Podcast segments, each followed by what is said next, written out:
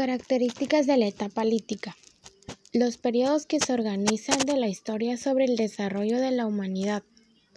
Esta etapa se refiere a los primeros grupos humanos, cuando se realizaron en el territorio americano y se emplearon la piedra como material para hacer herramientas y otros instrumentos. En este sentido, la etapa lítica converge con la edad de piedra. Se diferencia de esta porque el alcance de la etapa es más restringido. Este se divide en tres periodos: el protoindio, el paleoindio y el mesoindio. El paleoindio inicia en el año 20.000 a.C. y se extiende hasta el 8.000 a.C. Por último, el mesoindio inicia en el año 8000 a.C. y culmina en el año 10000 a.C.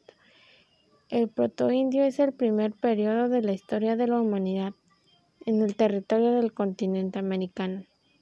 Sin embargo, no se sabe a ciencia cierta en qué año se produjo el poblamiento del continente.